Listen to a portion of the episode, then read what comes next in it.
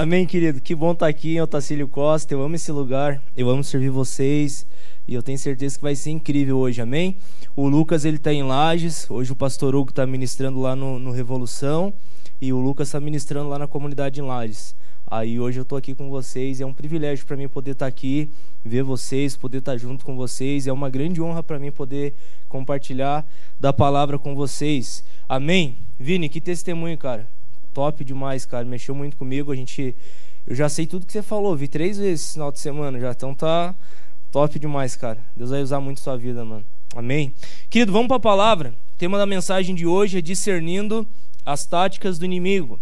Eu quero que você abra sua Bíblia comigo lá em João 10, versículo 10. João 10, versículo 10.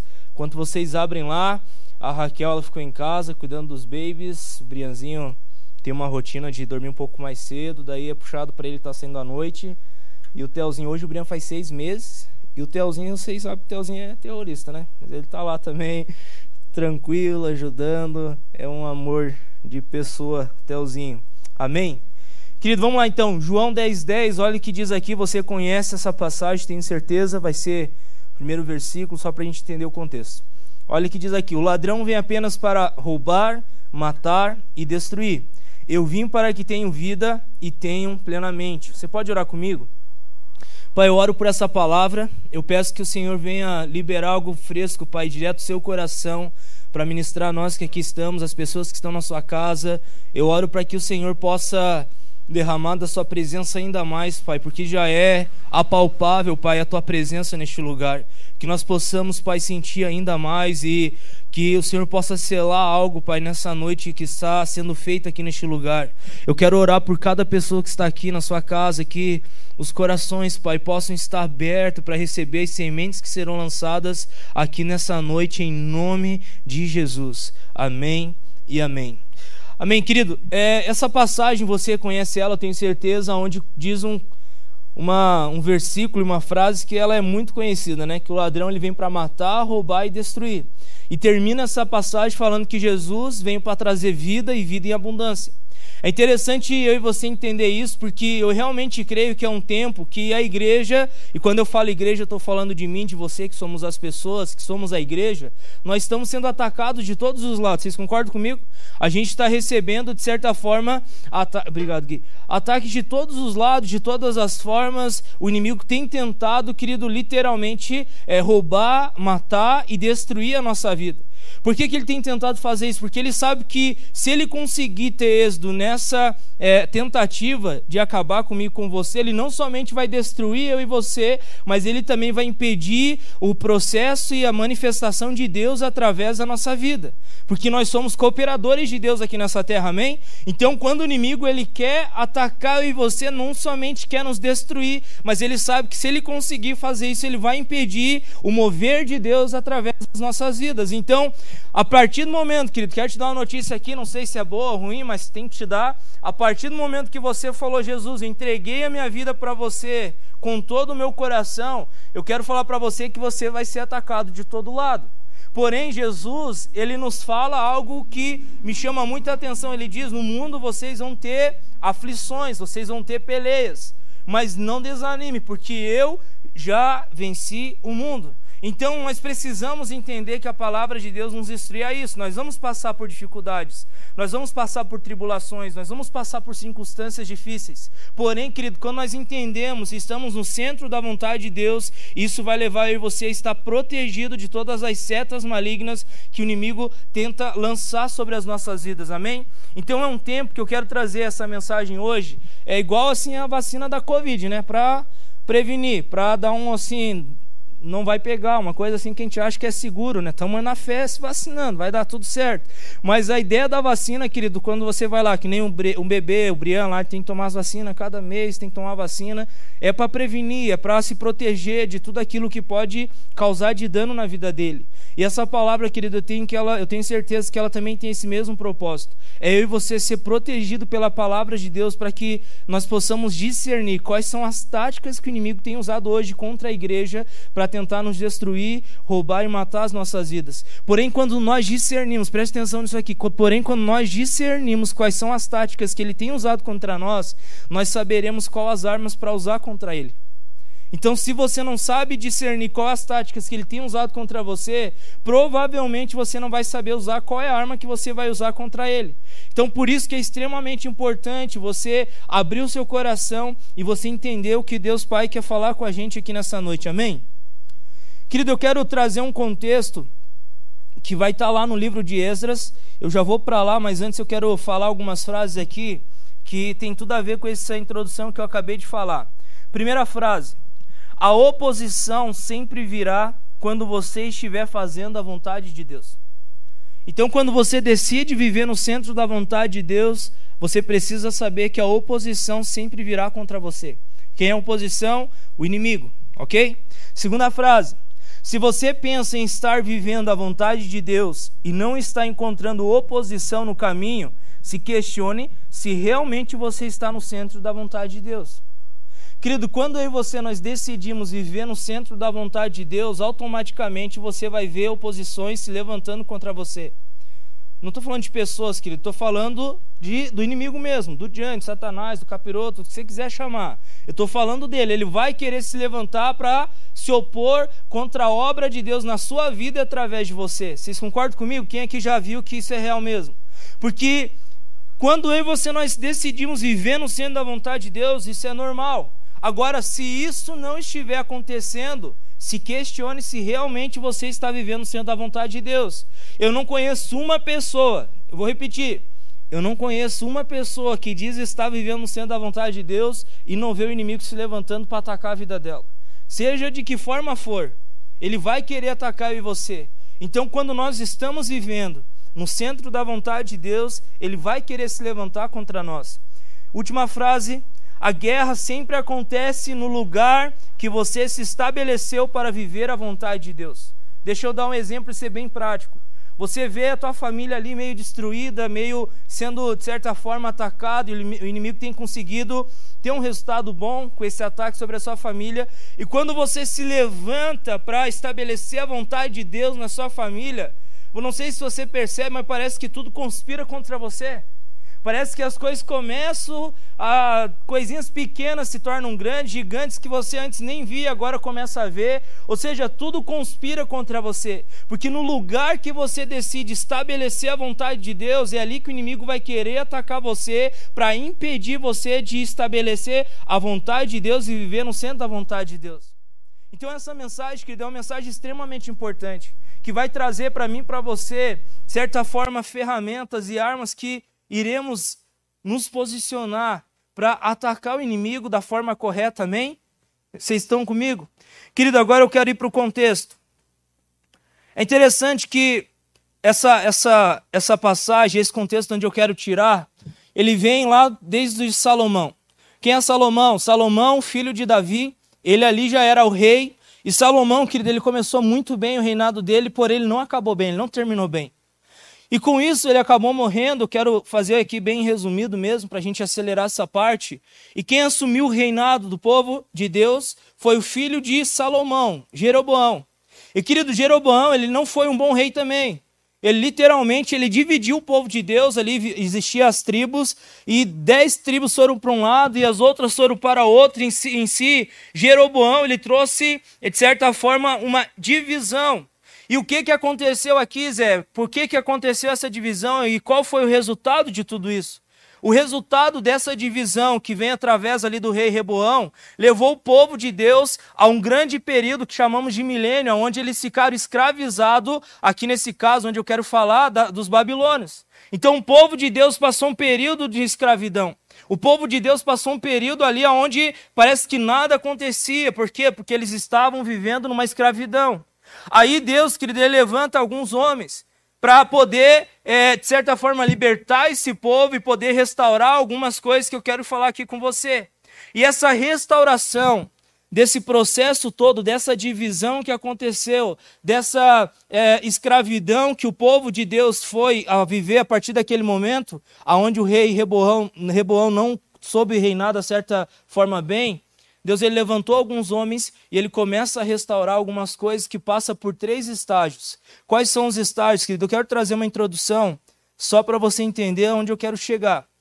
O primeiro estágio é o estágio da reconstrução do templo. Deus levantou aqui Zorobabel, um homem de Deus que foi usado pelo Senhor para reconstruir o templo. O segundo estágio, querido, foi ensinar a lei. Quem que Deus usou aqui? Esdras. Deus usou Esdras para trazer ordem, para ensinar a lei, para trazer a palavra de Deus novamente.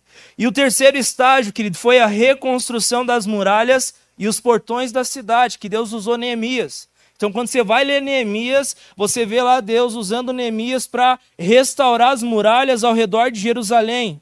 Então, a gente vê aqui três estágios que Deus usou para restaurar aquela estrutura para que o povo de Deus voltasse a ser liberto e viver no centro da vontade de Deus. Mas hoje eu quero focar especificamente no primeiro estágio, que é a reconstrução do templo, em qual Deus usou aqui Zorobabel. Agora eu quero que vocês abram suas Bíblias comigo lá, a sua Bíblia comigo lá em 1 Coríntios, no capítulo 6, versículo 19. 1 Coríntios 6, 19, por favor. Eu quero focar, lembrar você, eu quero focar essa noite na restauração, na reconstrução do templo. Olha o que a palavra de Deus diz aqui, querido, em 1 Coríntios capítulo 6, versículo 19. Acaso não sabem que o corpo de vocês é santuário do Espírito Santo, que habita em vocês, que lhe foi dado por Deus, o que vocês não são e que vocês não são de vocês mesmos? Resumindo aqui, querido, em outras palavras, Deus está falando para mim e para você: vocês são o templo do Espírito Santo. Uma coisa que nós precisamos entender, querido, é que a partir do momento que entregamos a nossa vida para Cristo, nós não vamos mais viver a nossa vida para nós mesmos. Paulo ele fala em Gálatas 2:20. Não sou mais eu quem vivo, mas Cristo vive em mim.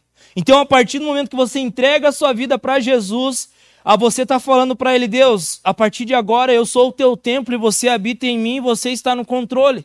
Então, quando nós temos esse entendimento, você sabe que esse templo, ele precisa, de certa forma, ser conduzido de uma forma muito sábia para que a pessoa que está ali no, no trono, que é o Espírito Santo, ele possa estar no controle de tudo, querido.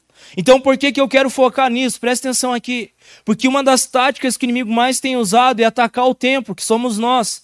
Porque ele sabe que se ele atacar e destruir esse templo que somos nós, ele vai impedir aquela pessoa que está dentro de nós de operar através de nós. Quem está dentro de nós? O Espírito Santo. Então, quando ele ataca o templo, ele não somente está atacando em você, mas ele está levando o Espírito Santo a ser impedido de se mover através da nossa vida.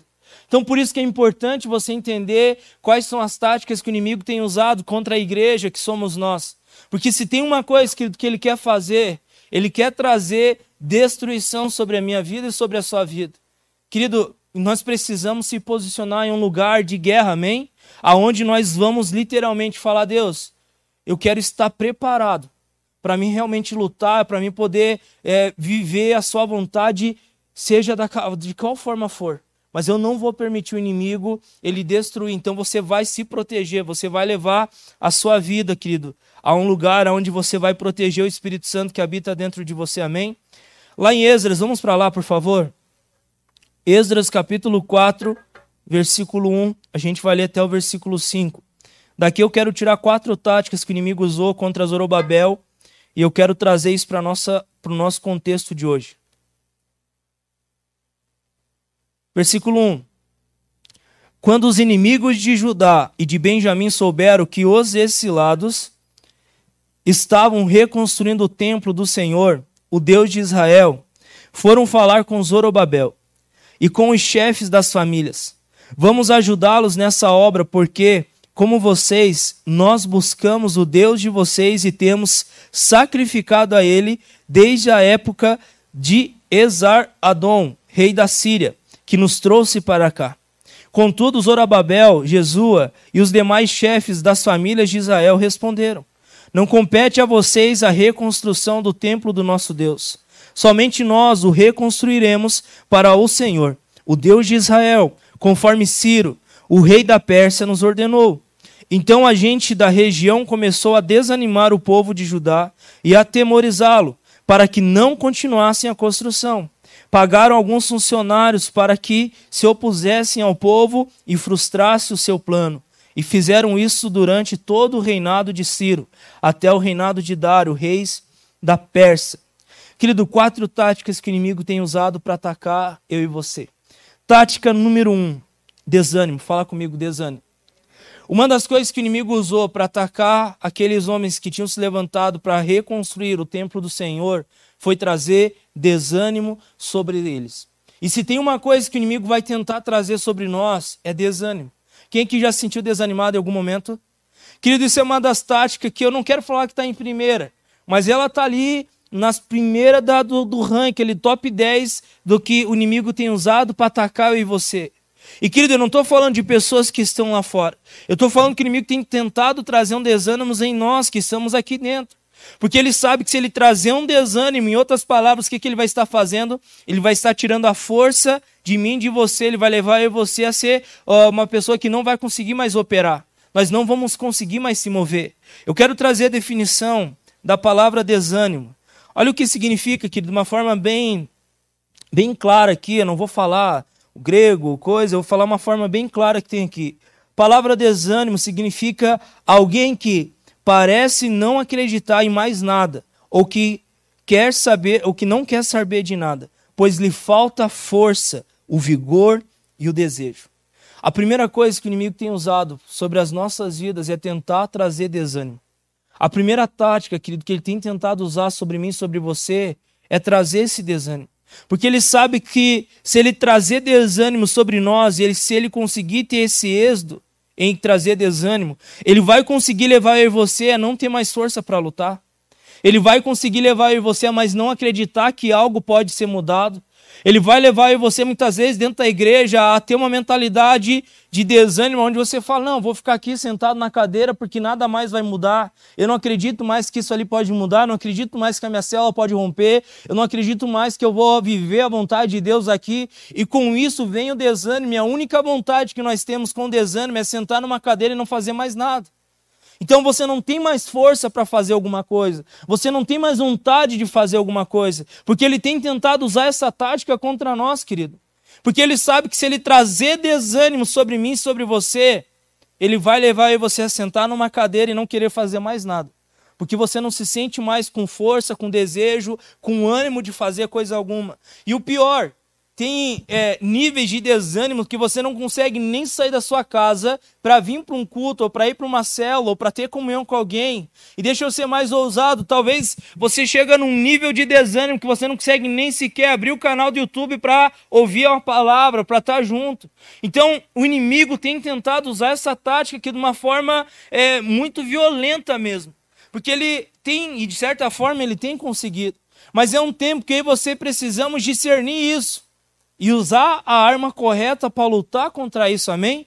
Eu quero trazer uma ferramenta, uma arma que você vai usar contra o desânimo agora. Que está lá em 2 Coríntios, capítulo 4, versículo 16 e 17. 2 Coríntios 4, 16 diz assim: Por isso não desanimamos, fala comigo, não desanimamos. Presta atenção aqui, querido, olha que poderosa essa passagem. Embora exteriormente estejamos a desgastar-nos, interiormente estamos sendo renovados dia após dia. Pois os nossos sofrimentos leves e momentâneos estão produzindo para nós uma glória que é eterna, que pesa mais do que todos eles. A arma que nós vamos usar contra o desânimo é entender a perspectiva da eternidade aonde você não vai mais viver por aquilo que você está vendo, mas você vai viver por aquilo que você não vê, que é eterno. Vocês estão entendendo, querido? Porque uma pessoa que vive somente por aquilo que vê, essa pessoa sempre vai desanimar. Porque se tem uma coisa que eu e você muitas vezes olhamos para a nossa família, por exemplo, para nosso trabalho, para nossa área de finanças, área emocional, eu não sei. Muitas vezes, naturalmente, querido, você olha para isso e você fala: não tem como. Eu não vou conseguir ver essa área sendo restaurada. Eu não vou conseguir ver meu casamento sendo restaurado. Eu não vou conseguir ver minha família sendo restaurada. Eu não vou conseguir ver o meu trabalho, eu tendo êxito no meu trabalho. Eu não vou conseguir ver minhas finanças sendo alinhadas. Eu não vou conseguir ver o meu filho sendo restaurado. Eu não vou conseguir ver isso aqui sendo restaurado e aquilo ali sendo restaurado. E com isso, o que, que vem, querido? Desânimo. Porque você está se apoiando naquilo que você está vendo. Agora, quando você se apoia naquilo que é eterno, na palavra de Deus, você vai ter capacidade para passar por cima dessas coisas e ver da perspectiva que Deus vê. Então você vai olhar a tua família destruída, naturalmente falando, e você muitas vezes discerne, opa, Satanás está tentando trazer um desânimo sobre isso. Mas Deus ele fala para mim, para você, não olhe naturalmente, olhe pela fé. E você vai se animar, querido. É como se o Espírito Santo, presta atenção aqui. Vamos voltar alguns pontos atrás. Existe um trem aqui dentro de nós. Amém? O Espírito Santo. Esse trem, querido, ele está conectado com o Pai 24 horas por dia. Esse trem, que é uma pessoa, que é o nosso melhor amigo, ele tem o coração, os pensamentos do Pai. Então, quando você está conectado com Ele, você protege Ele, você tem comunhão com Ele, Ele vai trazer ânimo para você quando você vê o inimigo tentando trazer desânimo sobre a sua vida.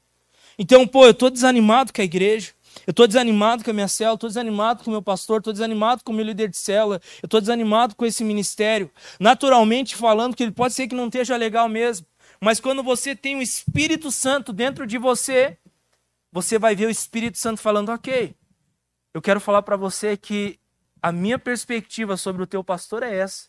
A minha perspectiva sobre a sua igreja é essa. A minha perspectiva sobre o teu trabalho, sobre o teu ministério é essa. E você se apoia em cima disso, querido, você vai ter ânimo para lutar contra a tática que o inimigo tem usado, que é o desânimo. Então, você precisa viver não por aquilo que é passageiro, mas por aquilo que é eterno, amém? Porque quando você vive por aquilo que é eterno, você nunca vai viver com a perspectiva natural mas você vai ver com a perspectiva do sobrenatural. Porque você sabe que não é sobre aquilo que você pode fazer, mas é sobre aquilo que Deus vai fazer através de você. Porque o Espírito Santo habita em você, querido. E se tem uma pessoa que é boa para trazer ânimo sobre nós, é o Espírito Santo. Querido, várias vezes eu fui tentado a desanimar com várias áreas da minha vida. Às vezes com meu casamento, às vezes com o ministério, às vezes com situações.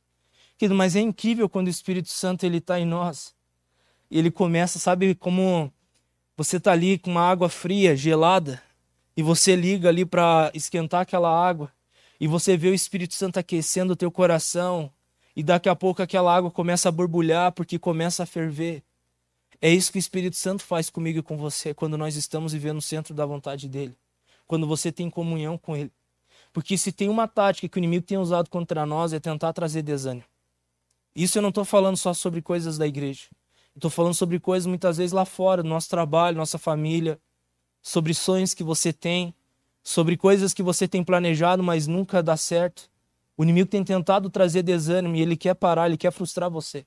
Mas quando você se apoia na palavra de Deus e na perspectiva que é eterna, querido, é como se você tivesse ligado a, a, uma energia assim, ó. A bateria nunca vai descarregar. Você vai estar ligado 24 horas por dia. E essa bateria ela vai estar sempre carregada. E o Espírito Santo sempre vai estar ali vivificando coisas dentro de você. Amém? Viva pela perspectiva eterna, querido, porque isso vai levar você sempre a estar animado com as coisas.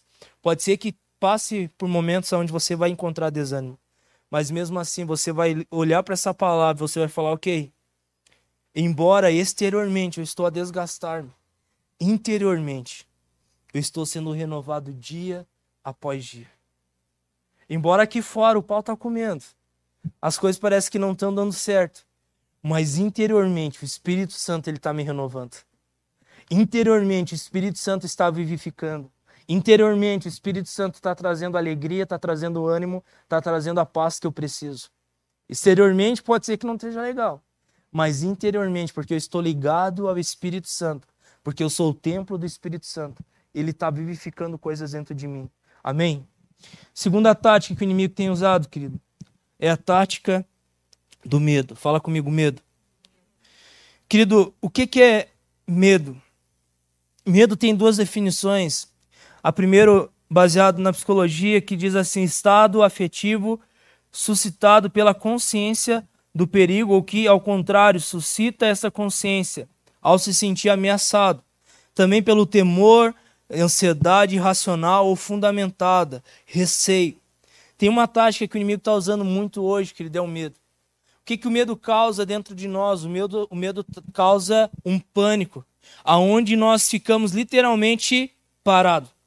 aonde você fica estagnado, aonde você não tem mais coragem para fazer nada. Da, um dos sintomas do medo, querido, é a falta de coragem para fazer alguma coisa. Uma pessoa que está fundamentada, está fundamentando sua vida sobre o medo, essa pessoa ela não vai viver uma vida próspera em todas as áreas. Por quê? Porque ela, ela não tem capacidade, ela não tem coragem, ela não tem ousadia para dar o próximo passo. Porque ela tem medo.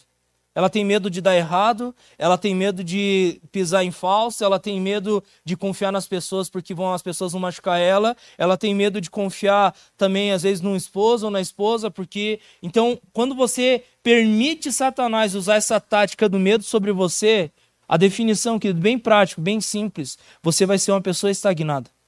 Porém, querido, a palavra de Deus fala, lá em 2 Timóteo 1, 7 2 Timóteo 1,7. Olha o que, que Deus fala aqui para nós, querido, que poderoso esse versículo.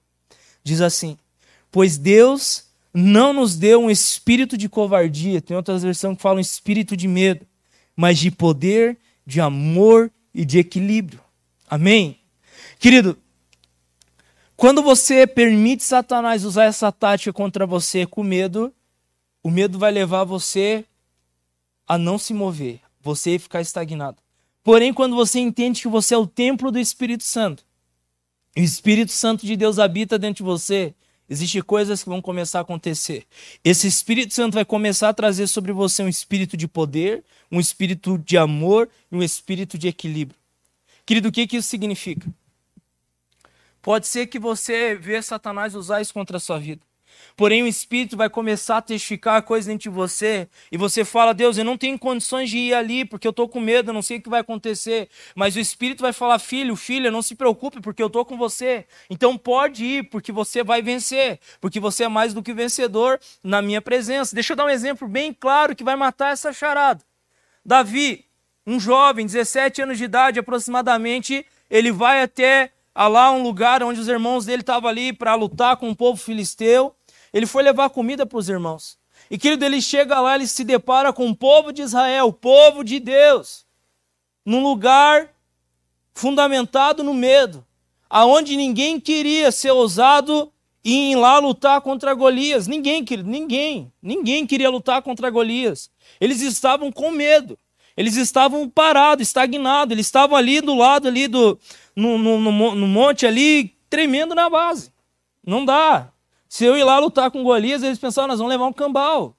Vai ser fichinha, vão, vão moer com nós. E Davi chega bem numa hora que Golias estava confrontando o povo de Deus. E querido, Davi cheio da presença, ele chega lá e ele fica doido. O que, que esse cara está pensando? Quem que ele pensa que é para falar com o povo de Deus desse jeito? Quem que ele pensa que é para vir confrontar o povo de Deus dessa forma? Ele chega lá e fala: o que, que precisa fazer para ir lá lutar? E o prêmio era bom, casar com a filha de Saul, coisa fina, ter todo direito, coisa. E ele, ah, então é bom negócio, vamos lá, agora que. Não é isso, que Não é. Mas ele foi lá, falou com Saul, resumindo, querido, ele desce para lutar com Golias. Um jovenzinho. E Golias começa, fica imaginando a cena. Golias, quase 3 metros de altura, bombadão, aqueles caras velho fortão. Ele olha aquele jovenzinho vindo e ele fala: Vocês estão de brincadeira comigo. Sério que vocês mandaram esse rapaz para lutar contra mim? Eu vou moer com ele. É só uma, não vai dar, não vou dar nem chance para ele.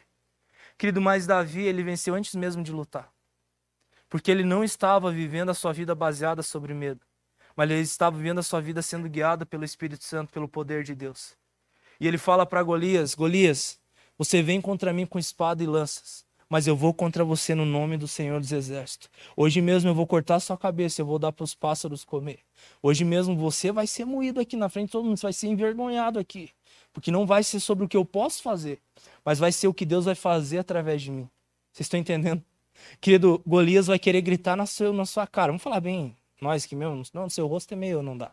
Na cara, querido. Ele vai gritar assim, ó, querer falar para você que você não pode, querer falar para você desistir, falar que você não consegue sonhar, que você não consegue mais ver sua família sendo restaurada, que você não consegue mais sonhar por uma empresa é, prosperando, porque você não consegue mais ver os seus sonhos, você não consegue mais fazer a viagem que um dia você sonhou em fazer. Enfim, querido, ele vai querer trazer medo sobre você. Porém, quando você entende quem está habitando dentro de você, você vai falar para Golias que vai querer se levantar contra você e querer trazer medo sobre você. Você fala, deixa eu te lembrar algo. Você sabe que a palavra de Deus fala em Romanos 8? Que eu sou mais do que vencedor em Cristo Jesus. E querido, o inimigo, ele, ele continua achando que ele venceu, né? Mas, querido, deixa eu falar para você. O que uma pessoa que vive no centro da vontade, ela sempre vai colocar o inimigo no lugar dela. Uma pessoa que vive no centro da vontade de Deus, ele sempre vai falar a verdadeira identidade do inimigo, que é um perdedor. Ele vai falar, o inimigo vai querer trazer medo, mas eu e você vamos mostrar para ele, deixa eu só falar para você quem que você é aqui. O meu pai, ele já moeu com você. Ele já venceu você. Ele já derrotou você. Deixa eu lembrar você.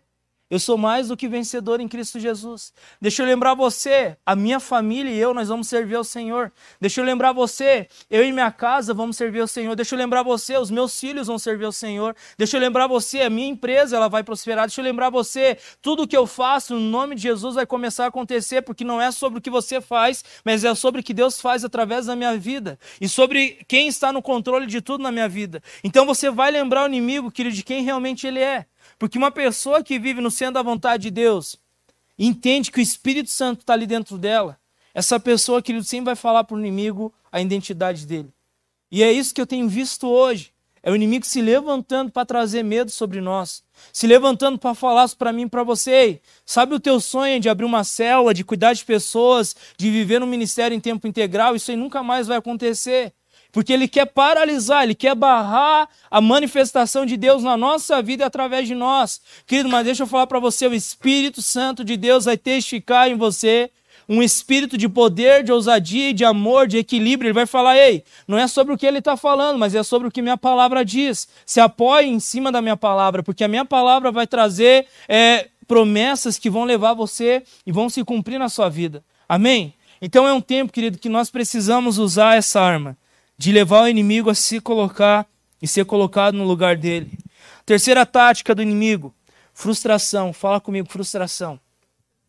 Recapitulando, primeiro, a gente falou sobre. Deixa eu achar aqui. Ó, tão desânimo. Minha cabeça tá um turbilhão aqui, gente. Primeiro, desânimo. Segundo, medo. E terceiro, frustração. Não vou pedir para você levantar a sua mão, querido. Acho que é 100% das pessoas que estão aqui. Todos nós já passamos por frustração. Todos nós já passamos por vontade assim, baixo, que não deu certo o que eu pensava e que eu tentava fazer. O que, que é frustração, querido? Frustração é uma sensação de incapacidade diante de desgostos sofridos, diante de obstáculos difíceis de ultrapassar e que impedem de chegar aonde se deseja. Uma pessoa que é frustrada, querido, ela vai ser, ela vai ter essa sensação de incapacidade diante de obstáculos que vão aparecer na frente dela. Porque ela acha que ela nunca vai conseguir. Então aquela frustração vai levar aquela pessoa a ficar parada também. Essa frustração, pense, querido, uma das coisas que eu mais converso com pessoas é, para aconselhar e para estar tá ali se pulando, são pessoas que muitas vezes chegam para mim e falam: Zé, cara, eu tô frustrado. Estou frustrado com a minha célula, estou frustrado com o meu casamento, estou frustrado com essa coisa que eu comecei, estou frustrado com aquilo, estou frustrado com isso. E por que, que essa frustração vem? Porque aquela esperança que a pessoa tinha algo acontecer, de alguma forma o inimigo tem trazido essa, essa tática da frustração e essa pessoa não tem mais esperança que elas, aquelas coisas vão acontecer. E com isso gera frustração dentro do coração dela. Então a frustração, querida, ela vai em outras palavras, frustração é falta de esperança. Quando você é uma pessoa frustrada, você não tem mais esperança que alguma coisa pode mudar. Você não espera por mais. É como se você falasse assim: ó, joguei a toalha. Eu não acredito mais que isso pode mudar. Faz sentido para você, querido? Quando e você nós estamos sendo dominados por frustração, você joga a toalha. E você fala: não consigo mais ver isso mudar. Não consigo mais ver essa pessoa mudar, não consigo mais ver essa área mudar, não consigo. E, e o pior, que não é que você não consegue ter a esperança que algo vai mudar, você nem quer mais tentar ver aquilo mudar. Você permite a sua mente cauterizar. E às vezes aquela mentira que o inimigo tem tentado trazer sobre você, trazendo frustração, se torna uma verdade absoluta dentro de você. E com isso você nem tem mais esperança, você nem tem mais força para tentar lutar. É isso que o inimigo tem tentado trazer sobre nós, querido, nesses dias. Sobre o templo do Espírito Santo. É frustrar, é trazer essa sensação de incapacidade. Agora, quais são, qual, qual é a arma que nós vamos usar contra isso? Eu quero que você abra comigo em Jeremias 29, 11.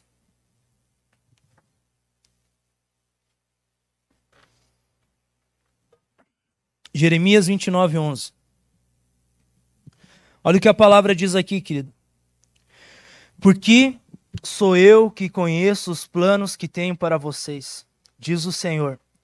Planos de fazê-los prosperar e não de causar dano. Planos de dar a vocês esperança e um futuro. Querido, a palavra de Deus em Efésios fala isso. Ela é a nossa espada. Então, quando eu e você nós se alimentamos da palavra de Deus, nós vamos ter a arma que nós precisamos para contra-atacar as táticas que o inimigo tem tentado usar contra nós. Então, quando você vê o inimigo trazer frustração, você abre em Jeremias e você isso isso de certa forma ela ela traz sobre você um ânimo, um, um, um desejo assim de querer lutar porque você sabe, ok, eu não tenho mais esperança que isso vai mudar. Mas a palavra de Deus não condiz com essa sensação que está dentro de mim. A palavra de Deus me fala que, porque sou eu que conheço os planos que tenho para vocês, diz o Senhor. Planos de prosperar e não de causar dano. Planos de dar a vocês esperança e um futuro. Querido, o que Jesus está falando aqui para nós através da palavra. Quando você vive no centro da minha vontade, você vai se apoiar em cima das minhas promessas que eu tenho sobre a sua vida. Você vai se apoiar em cima dos planos que eu tenho para você. E com isso você vai se proteger da frustração. E com isso você vai se proteger de coisas que o inimigo tem tentado trazer uma desesperança, tem tentado remover a esperança do seu coração. Querido, tem coisas na minha vida. Eu, eu confesso assim, eu sou muito eu sou muito privilegiado, querido. Sabe, a sensação que eu tenho, não estou falando isso para me achar, não. É que eu sou mimado pelo Senhor. É que Deus, sabe, eu, eu cresci assim. Porque eu vim de um contexto, querido, onde eu não tinha perspectiva nenhuma. Eu falava, Deus, o que vai ser da minha vida? O que vai ser de mim? O que, que eu vou sonhar? Eu, eu não sonhava em família, querido. Eu não sonhava em constituir uma família, eu não sonhava eu não sonhava, sério, eu não sonhava com nada. Minha vida era usar droga, beber, era o rolê, era essa a minha vida. Porém, quando eu, eu conheci a Cristo, Ele começou a trazer sobre mim os planos que Ele tinha sobre a minha vida. Querido, eu conheci Ele com 16, 16 anos de idade. Hoje, esse ano, agora, mês que vem, daqui dois meses, vai fazer 11 anos que eu estou caminhando com Cristo.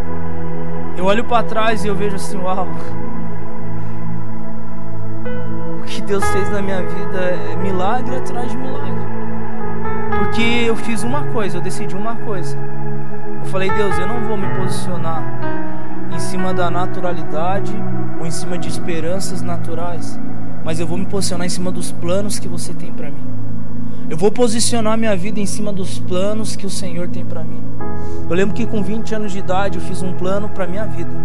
Eu não era casado, eu não namorava. Eu falei, Deus, até os 30 anos eu quero estar casado, eu quero ter minha família, os meus filhos, eu quero ter minha casa, eu quero estar no ministério em tempo integral, eu quero ter meu carro, eu quero estar já tudo estabelecido na minha vida até os 30 anos.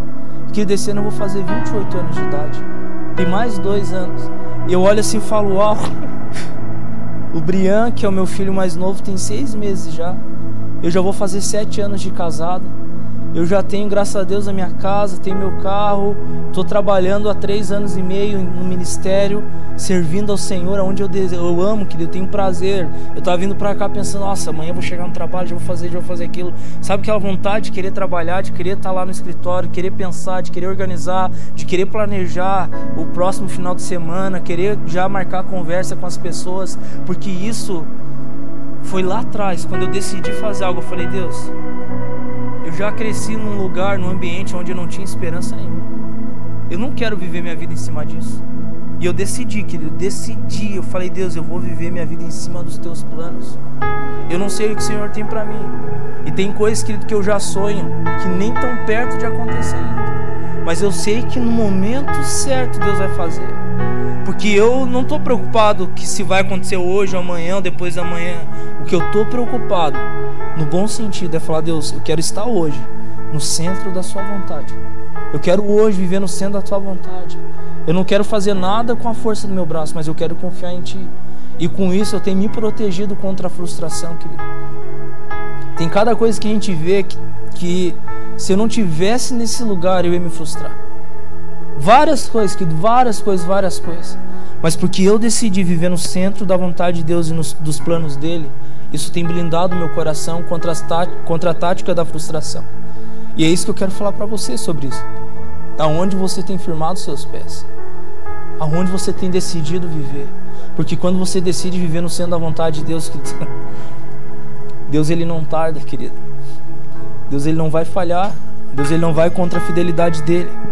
Ele vai continuar fiel até o final. Ele vai cumprir todas as promessas que ele tem sobre a sua vida. Amém? Eu quero declarar isso sobre você.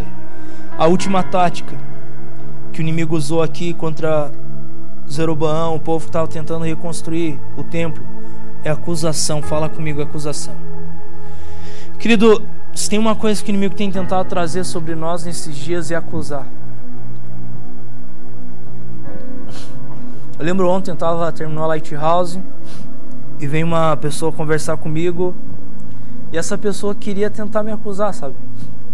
E eu comecei a ver que não era ela. Comecei a ver que era, de certa forma, o inimigo tentando usar situações para querer apontar erros na minha vida. E eu comecei a conversar, eu entendia, entendi a tática que ele estava usando ali. Como conversei, conversei, conversei, graças a Deus reverteu. E eu vejo hoje, querido, se tem uma coisa, independente da área que o inimigo tem usado, é acusar você. Porque sabe qual é o dano da acusação? A acusação ela sempre vai apontar eu e você para o velho homem. Quando você se sente acusado, a sensação que vem dentro de você é que você não mudou nada. É que você continua o velho homem lá de trás. E quando o inimigo tem êxito em acusar eu e você, ele vai levar eu e você a voltar para trás. Ele vai levar eu e você a voltar às velhas práticas do homem que éramos lá atrás antes de conhecer Jesus. Porém, querido, a palavra ela é tão poderosa. Eu quero que vocês abram comigo, por favor, em Romanos 8:1.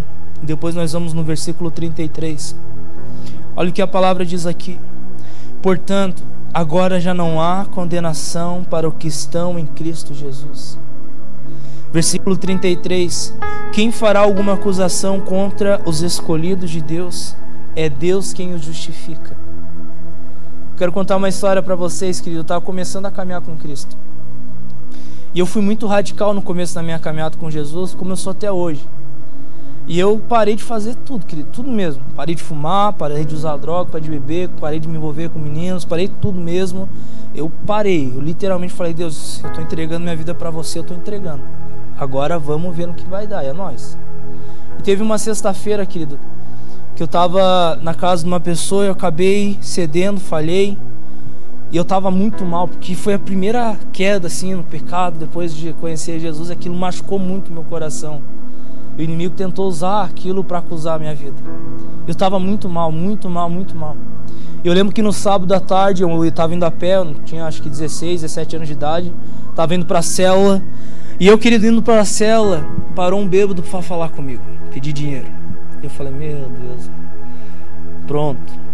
E querido, eu comecei a falar, eu bem achando já o crentão, né? Comecei a querer evangelizar o bêbado. Comecei a querer falar de Jesus para ele, aquela coisa toda, achando que tava tudo certo, né? Tá tudo uma maravilha. E querido, resumindo, eu olhei para ele, ele olhou para mim, e ele bêbado, tava muito bêbado aquele homem. Ele olhou bem dentro do meu olho, eu tava mal. Ele falou: Posso te falar algo? Ele bêbado. Ele dizia assim: Pois já não há condenação para todos aqueles que estão em Cristo Jesus. Querido, quando ele falou aquilo para mim, aquilo me desmontou por dentro. Porque ele trouxe um bêbado. Não tinha nem condições de falar o homem. Ele olhou para mim, ele falou esse versículo. Aquilo foi tão forte para mim, trouxe tanto essa convicção, que isso tem me protegido até hoje. Quando eu falho, porque eu sei que eu vou falhar, eu lembro dessa passagem. Deus, eu peço perdão, eu peço para que o Senhor me justifique, e eu lembro dessa passagem. E isso tem blindado meu coração. Eu lembro que eu abracei ele, levei ele para cela, vamos para cela, você me evangelizou, não fui eu que te evangelizei. Vamos para cela. Chegou na cela, só incomodou. o meu líder na época ficou doido comigo. Mas resumindo, querido, o que eu quero falar para você é que quando você está em Cristo Jesus não há condenação, porque você é justificado pelo Senhor, amém? Eu quero finalizar, querido, bem rápido. Nós somos o corpo de Cristo. Amém? Corpo de Cristo. A Cirlei falou algo aqui que vem de encontro com essa mensagem. Que nós somos uma igreja, nós precisamos entender que o nosso papel, o papel da igreja é de ser encorajadores. Se tem uma coisa que o inimigo tem tentado usar, é levar e você a passar por essas lutas sozinhos. E com isso, o que, que tem causado entre nós, querido? Não temos força nenhuma para lutar, porque a palavra é muito clara: é melhor que vocês andem dois do que sozinho. Porque se um cair, o outro vai ajudar você a levantar. Então, o que eu quero falar para você, querido, que o teu papel como filho de Deus é ser um encorajador. É você encorajar, querido, é você literalmente se colocar nesse lugar. Existem três formas bem rápidas para encorajar, que lá no versículo de Esdra 1:4 diz assim: "E todo sobrevivente, seja qual for o lugar em que esteja vivendo, receba dos que ali vivem prata, ouro, bens, animais e ofertas voluntárias para que o templo, para o templo de Deus em Jerusalém." A gente vê três formas de você encorajar uns aos outros aqui. A primeira forma, querido, aqui, é, Jeroboão falou que as pessoas deveriam trazer os seus bens para encorajar a reconstrução daquele templo. O templo somos nós. E se tem uma coisa, querido, que vai encorajar uns aos outros aqui, porque nós somos uma família, é eu e você entender as necessidades que muitas vezes pessoas aqui dentro estão passando. Que nós não podemos viver uma, em uma igreja e do nosso lado tem uma pessoa que está passando necessidade. Eu lembro de uma vez, eu estava no projeto lá no Morro do Posto, em Lages, e eu tinha comprado uma jaqueta novinha. Sabe aquela jaqueta que você quer comprar? E que era caro aquele trem, você comprou. Eu fui a primeira vez lá naquele projeto, era um projeto social, e tava um frio lá em Lages, e do meu lado tinha um rapazinho, ele tava de camiseta tremendo de frio. E Deus ele falou para mim aí, você vai ficar olhando? Ou você vai tirar essa jaqueta e vai dar para ele? Eu falei, Deus, você está brincando comigo, né? Jaquetinha nova, primeira vez que eu estou usando, como assim? Deus falou, você vai esperar ou eu vou ter que. Eu falei, Deus, ok. E eu lembro, querido, que eu peguei, nem fez sentido para ele, mas para mim Deus gerou esse coração. Você vive no meio do meu povo. E se tem alguém do seu lado passando por necessidade, você precisa ser um encorajador. Você precisa abençoar. Você não pode ver uma pessoa da sua família passando por seja qual necessidade for e você ficar ali de braços cruzados achando que Deus vai prover. Que Deus vai prover através de nós. A gente precisa ser pessoas, homens e mulheres, que vai estar atento a tudo que está acontecendo. Ah, tem um fulano da nossa igreja que ele não está passando por muito bem. Eu vou, eu vou abençoar essa pessoa. É, eu vou falar aqui de um caso que aconteceu recém, querido. Isso me trouxe tanto ânimo e alegria em fazer parte da igreja. Ah, eu vou até expor o nome dele porque não tem problema, ele, eu já conversei com ele e eu gosto de usar ele como exemplo. Vocês conhecem o Rodrigo, esposo da Carla, ele toca bateria. O Rodrigo ele foi diagnosticado com uma doença rara no ouvido, ele precisava fazer uma cirurgia. E essa cirurgia precisava ser com urgência porque estava inflamado o ouvido dele e estava corroendo o osso. E ele falou: Zé, eu não sei o que fazer porque eu não tenho condições para fazer essa cirurgia e era uma cirurgia muito cara para ser feita. E sem ele saber, Deus colocou no nosso coração lá na igreja, a gente começou a mandar mensagem para as pessoas. E falar, contar a história e, e pedir, de certa forma, uma oferta para a gente poder abençoar o Rodrigo para ele fazer aquela cirurgia. Querido, em menos de 12 horas a gente arrecadou mais de 5 mil reais. De pessoas falando, pode contar que eu vou ofertar tanto, ofertar não precisa nem fazer esforço. E Deus falou: Isso aqui é ser igreja. Se tem alguém que está chorando, todos choram. Se tem alguém que está passando necessidade, eu vou ser o primeiro a estender a mão e falar: Ei, pode te ajudar? Você não precisa sair contando é, no microfone, expor a pessoa. Não. Tem coisas que você vai fazer que vai ter mais valor lá onde ninguém está vendo do que aqui. Então você precisa estar atento a tudo que está acontecendo. Vocês não precisam, vocês não fazem a noção do que aconteceu com o Rodrigo, o coração, querido, que ele estava quando nós chamamos ele lá no escritório e entregamos o um envelope para ele com dinheiro. Ele falou: "O que, que, que é isso aqui?" A gente falou: "Rodrigão, pessoas da igreja, cara, abençoaram e ofertaram sobre a sua vida. Marque essa cirurgia, vai fazer, cara. A gente está junto com você. Então a gente precisa encorajar uns aos outros, porque se tem uma coisa que o inimigo tem tentado trazer, eu repito, é levar você a passar por isso sozinho mas nós somos uma família, amém? Nós não passamos por dificuldades sozinhos, nós não passamos por situações sozinhos, nós temos uma família que está junto conosco e vai passar junto comigo com você. Não tem coisa melhor do que você olhar para o lado e ver uma pessoa que está ali para te ajudar, querido. Não tem coisa melhor do que você pegar o teu telefone e ligar para uma pessoa e falar: Ei, eu estou precisando de oração, será que você pode orar por mim? Não tem coisa melhor do que você lembrar, às vezes, o teu líder e falar: Ei, eu estou passando por essa dificuldade, será que você pode estar tá passando junto comigo? Querido, eu quero finalizar com isso. A palavra de Deus fala que Deus procura por dois tipos de pessoas na Bíblia. A primeira está lá em João 4, 23, aonde são os verdadeiros adoradores que adoram o Pai espírito e verdade, ok?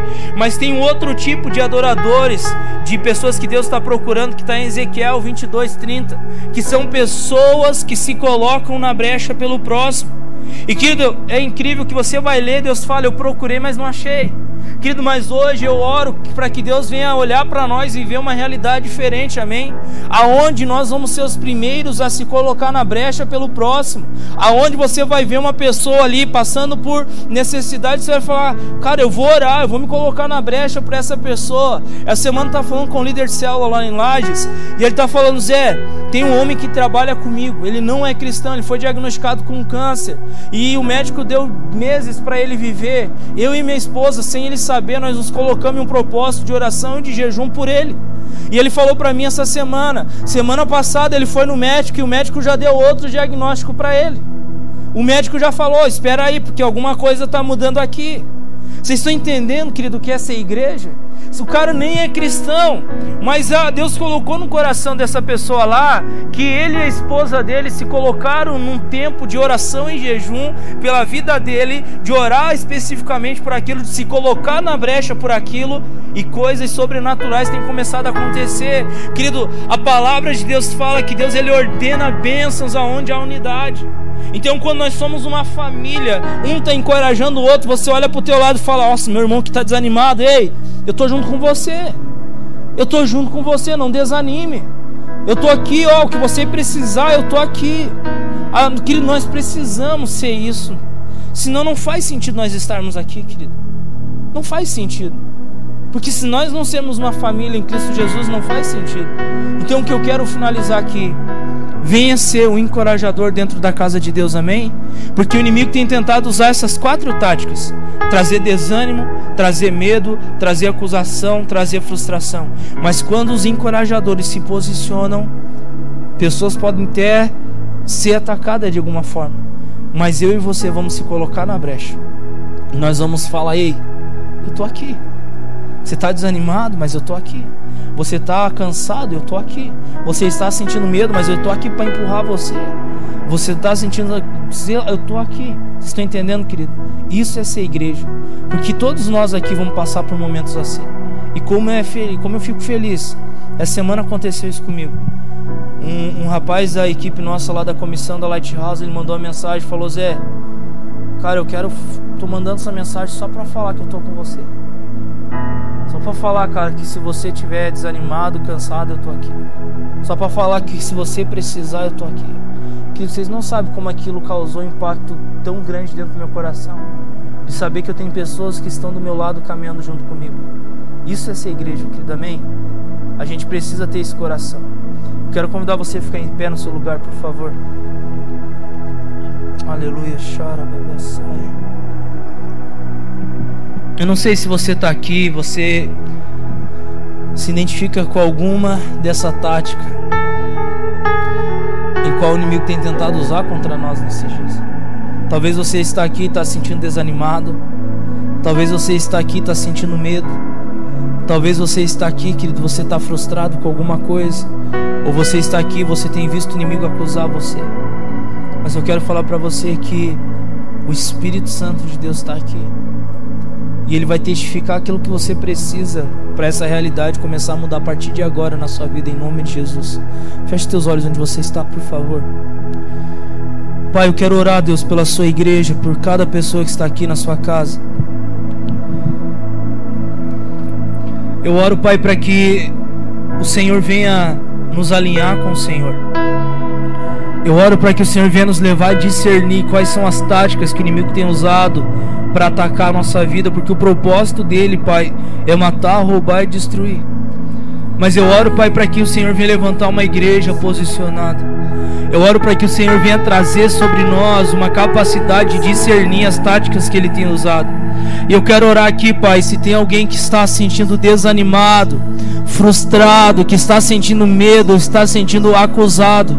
Eu oro para que Teu Espírito agora venha testificar a Tua palavra no coração deles e eles possam ver uma perspectiva eterna, não algo que é natural. Embora exteriormente estamos sendo desgastados, interiormente estamos sendo renovados dia após dia. Eu oro por esse renovo espiritual. Eu oro, Pai, por um renovo vindo de Ti agora. Querido, eu sinto Deus Pai trazendo um refrigério sobre pessoas aqui. Eu sinto pessoas que estão desanimadas, que Deus está falando, ei, eu estou trazendo um novo tempo sobre a sua vida. Eu estou trazendo um ânimo sobre você. Eu sinto que tem pessoas aqui frustradas e você perdeu a esperança de lutar. Talvez pelo seu casamento, talvez pela sua família, pelos seus filhos, pelo seu trabalho, por sonhos que você tem. E o Pai está falando aqui: ei, os planos que eu tenho para você não vão se frustrar. Os planos que eu tenho para você, eles vão ser concluídos, eles vão acontecer em nome de Jesus. Pai, eu quero liberar essa palavra sobre a igreja aqui em Otacílio Costa. Eu quero declarar um tempo, Pai, aonde o Senhor vai levar eles a viver no centro da sua vontade, aonde as táticas do inimigo vão ser frustradas, aonde assim como Golias foi derrotado, eu oro para que os Golias que têm se levantado para trazer medo sobre as pessoas que aqui estão, possam ser derrotados agora em nome de Jesus. Que a tua presença, o teu espírito que habita em nós, venha testificar essa verdade, em qual nós somos mais do que vencedores em Cristo Jesus. Nós somos mais do que vencedores em Cristo Jesus. Querido, pare de se colocar em um lugar de derrota, pare de se posicionar em um lugar de derrota e se revista do poder do Espírito Santo. Se revista em um lugar e se posicione em um lugar de vencedor, porque você é mais do que vencedor em Cristo Jesus. A tua família, querida, é mais do que vencedora. Os teus filhos são mais do que vencedor. Eu quero declarar isso em nome de Jesus. Em nome de Jesus. Espírito Santo, vem.